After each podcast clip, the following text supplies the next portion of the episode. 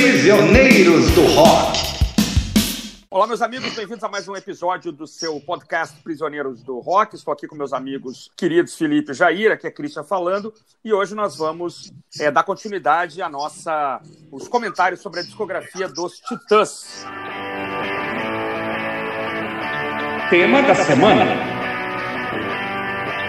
Então vamos dar seguimento a esse, a esse programa com um quadro uh, hoje chegando no seu terceiro e último capítulo, não é, Felipe? A gente parte a partir de onde, vai até onde, como é que é? Vamos começar em 1998, porque depois de 97, onde nós paramos, os Titãs estavam no auge, e como todos sabem, depois do auge só resta a queda. O 98 é o volume 2? Acústico volume 2. Embriagado Embriagados pelo sucesso do acústico, os Titãs escolhem a pior solução possível para um disco de muito sucesso, que é repetir a forma.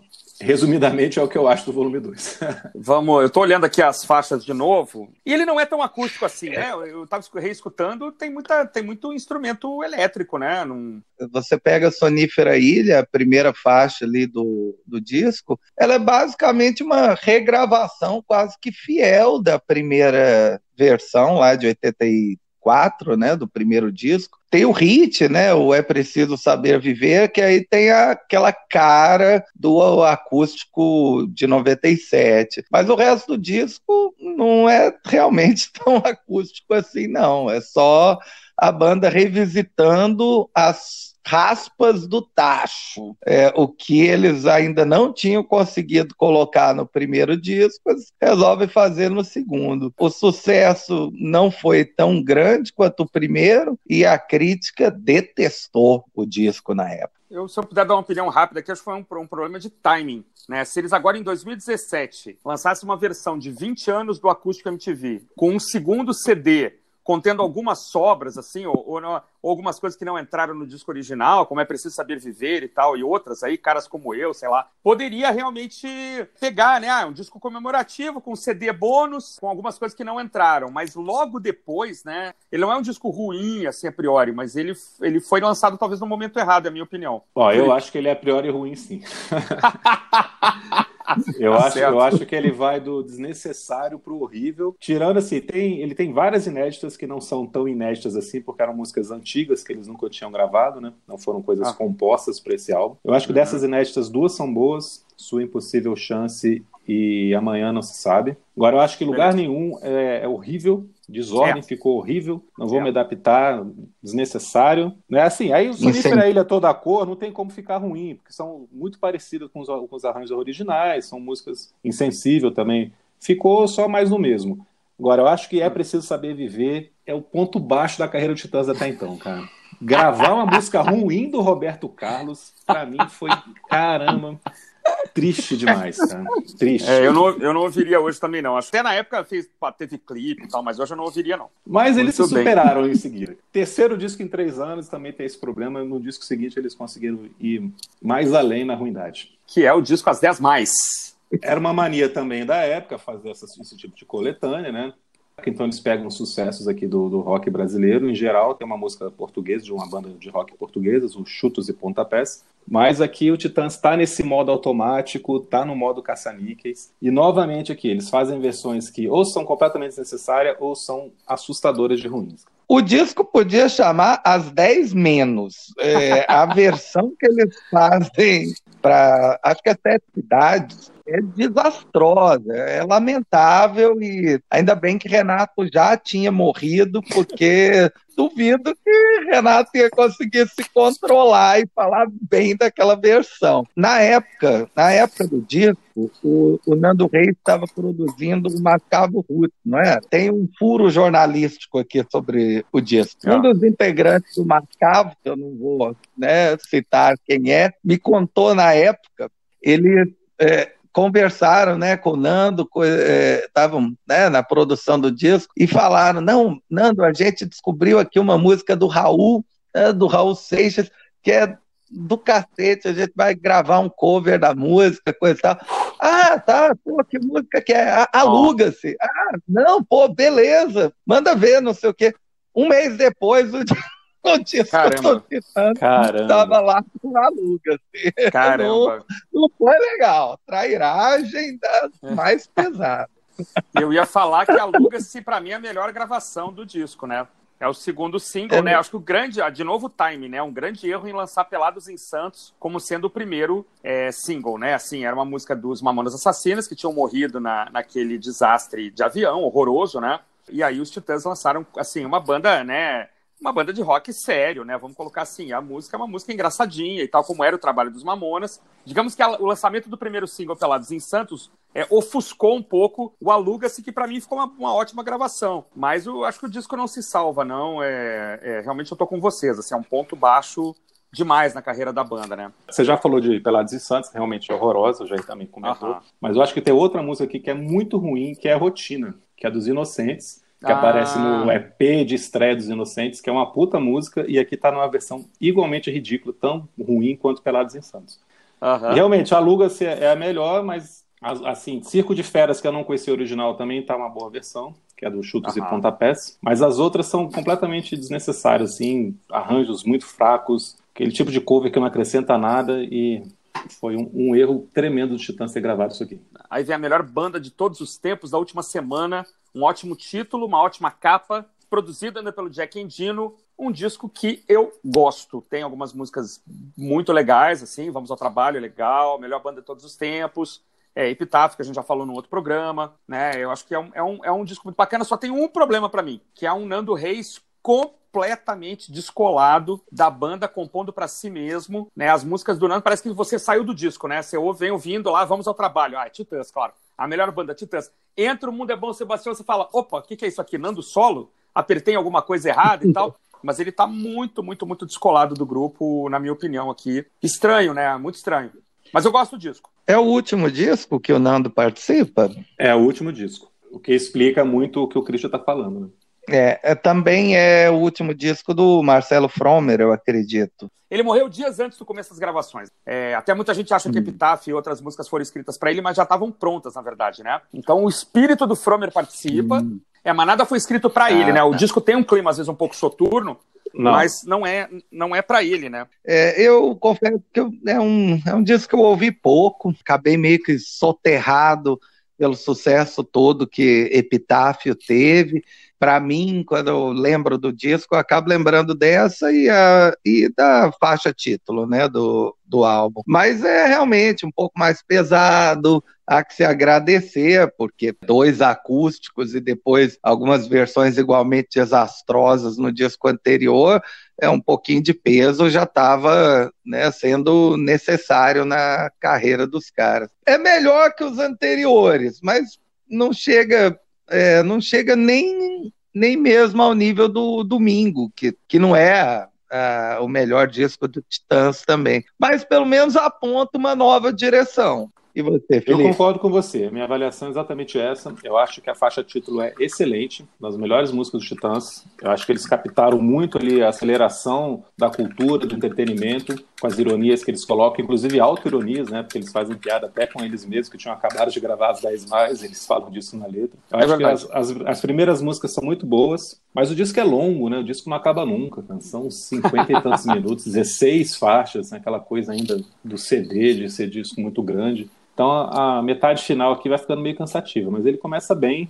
É, o, um disco realmente que aponta uma melhora ali, mas não chega entre os melhores dos Titãs, não. Concordo com a avaliação do Jair.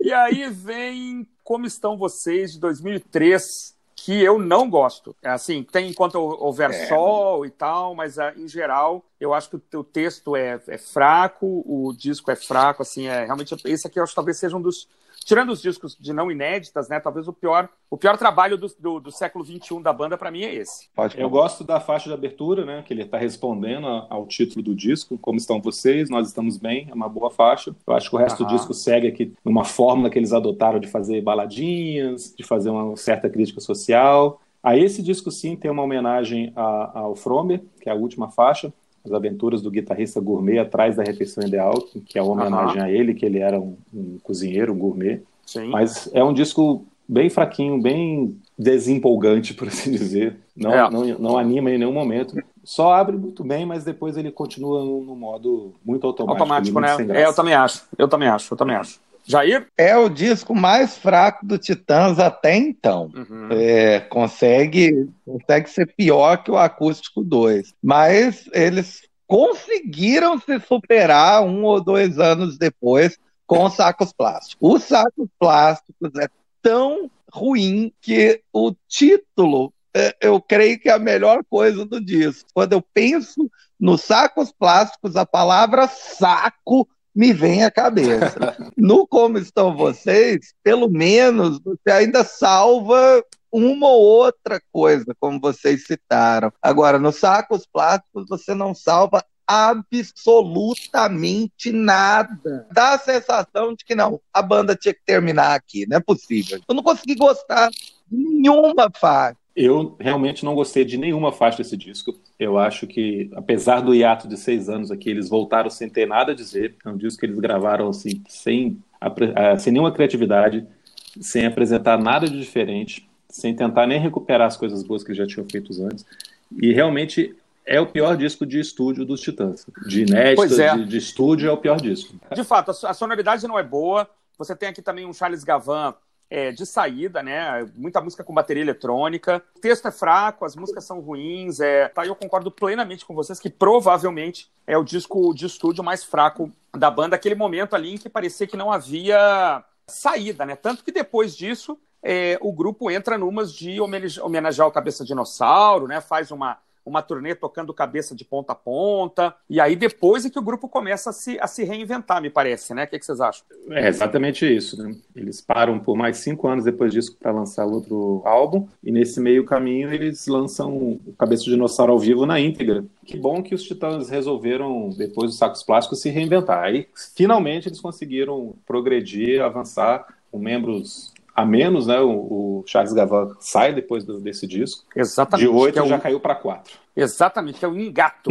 Como é que fala isso? Engato. Nhengatu, né? Nhengatu. Nhengatu, é. É uma palavra tupi que quer dizer língua geral. E a capa é a Torre de Babel, é. retratada pelo Bruegel, Peter, Peter Bruegel. É uma linda capa e, e, eu acho um excelente disco, assim. Gosto muito, temas fortes, de novo, né? Letras boas e, e uma instrumentação pesada. A cover de Canalha, do Walter Franco, excelente. A música Pedofilia, fardado, muito bom, ótimo. Cara, aqui a banda realmente acho que ficou realmente a, caras que se dão muito bem, que acho que gostam de trabalhar juntos, né? Mas é um ótimo disco, ótimo disco. O que, que vocês acham? Ah, Para mim, ele é o, o, o, disco que finalmente reinventa o Cabeça Dinossauro. É, você citou essas quatro faixas que você citou, são bem de palavras de ordem, de, né, de crítica social que é o que eles faziam lá no Cabeça Dinossauro, no Jesus Não Tem Dentes no País dos Banguelas, e finalmente resolvem colocar essa revolta agora como pessoas bem mais maduras, né, homens aí já na faixa de 50 anos, é, onde eles finalmente deixam essa essa crítica fluir bem. O disco tem um peso muito agradável de, de ouvir, é um disco cru, a musicalidade em várias dessas músicas é mais minimalista. Volta, para mim, retoma realmente o estilo clássico do, dos Titãs. E, esse eu adorei. Esse está lá na minha listinha do Spotify. Eu concordo com vocês. É um belo disco. É a banda voltando a ser uma banda de rock. Isso foi muito bom. Acabou aquelas baladinhas chatas pra caramba que eles insistiam em fazer. Eu gosto muito da cover de Canalha. E só um detalhe: Canalha e Aluga-se foram gravadas também pelo Camisa de Vênus no mesmo disco, duplo sentido. É, é bem lembrado, muito bem lembrado. E aqui entra também outras pessoas escrevendo, né? Esse Emerson Villani, que era guitarrista, escreve junto. Tem uma música que é a coautoria do Angeli, o cartunista, né? Eu tava é. procurando aqui qual que é a música do Angeli, eu não achei. É República dos Bananas. Branco, Angeli, esse ah, Hugo verdade, e, o Emer, é. e, o Emerson é. Villani, que é o Essa que era guitarrista. Essa me lembra, por, é, tem a mesma cara de Nome aos Bois, né? Que é lá do Jesus, né? Isso. Ela me lembra aquela cara de Nome aos Bois, você ir citando palavras, brincando com a sonoridade, brincando com a, com a rima mais adequada ali para cada nome. A banda é. voltou então, a banda estava de volta. E aí, né? Foram para onde? Aí eles fizeram a ópera rock. E aí, em 2018, a banda escreve junto com Marcelo Rubens Paiva outro dos nossos heróis, né? E com esse Hugo, né, Possolo, que também é coautor de uma faixa do disco anterior, uma ópera rock, 12 Flores Amarelas. Agora o grupo praticamente o quê? Saiu Paulo Miklos, né? Agora é um trio. O que, que, é isso? Aí com a entrada do Beto Lee, o filho da Rita Lee, excelente guitarrista Beto Lee, e a, o baterista aí que tinha tocado no, no disco anterior, também é, oficializado dentro da banda, né? Mas do, do, do noneto original, resta um trio. E aí?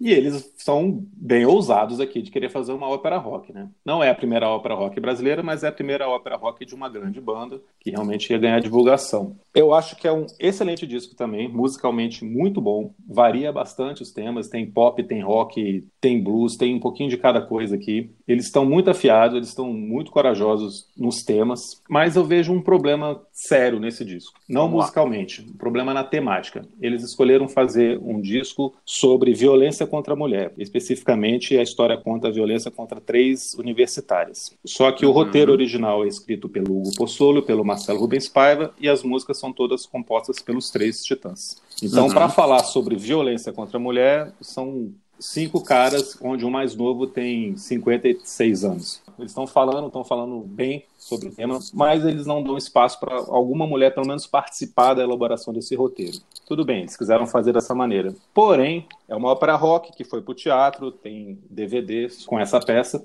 E no palco tem três artistas, três cantoras, atrizes se revezando com a banda. As três estão sempre no fundo do palco, a banda está sempre no foco principal. Elas cantam junto com eles em 90% das faixas. No finalzinho, elas têm faixas onde elas cantam sozinhas. Uhum. Eu acho que também foi um outro erro. Elas, eles poderiam ter dado protagonismo para as mulheres cantando essas músicas que são tão perto da realidade delas, uhum. para tornar a obra um pouco mais incrível em relação ao tema que eles estão lidando. Essa é a minha única crítica ao, ao, disco, mas musicalmente eu achei muito, muito bom. Eu acho que tem a melhor balada dos Titãs, eu estava falando mal das baladas dos Titãs, mas acho que tem aqui a melhor balada que os Titãs já fez, que é mesmo assim, que eu achei uma música muito bonita, gostei bastante. Ele, ele, é dividido em três atos, né? O primeiro ato tem as melhores músicas, bem legais uhum. mesmo. Facilitador, Word Sisters, Disney Drugs, A Festa, Me Estuprem, a, a faixa de abertura também eu gostei, Nada uhum. Nos Basta, que chama. Eu não consegui achar nenhuma música ruim, na verdade. As músicas são todas muito boas. A influência do, do disco Tommy e do Quadrofínia do The Who me parece absolutamente evidente. A gente tem a surpresa aqui de um Tony Bellotto encarando algumas vocalizações legal, né? Um cantor exato, assim, correto, okay. né? É um cantor é, ok. exatamente. Não tenho, eu acho que o, que o uhum. Sérgio e o, continua cantando em altíssimo nível. Né? O Sérgio Brito sempre foi um grande cantor e continua. É, eu acho que o Sérgio está cantando como nunca nesse disco. Pois é, canta demais, né? E o Branco, que era um cara que eu tinha muito medo que, que envelhecesse mal, aqui acho que ele achou um tom, né? Um tom que se adequa à voz dele, está cantando mais grave, não está arriscando grandes berros e tal. Concordo plenamente com essa, esse problema que o, que o Felipe levanta dos homens estarem dominando o discurso, né? Mas, enfim, tirando todos essa, esses problemas sociais, digamos assim, que, que, que, a, que a temática traz, eu não consegui ver, ouvir uma, uma música e, e, achar que ela era dispensável, que ela era boa. A história é bem conduzida, né? As músicas se intercalam bem. Não sei se eles vão conseguir se superar é, daqui para frente, né?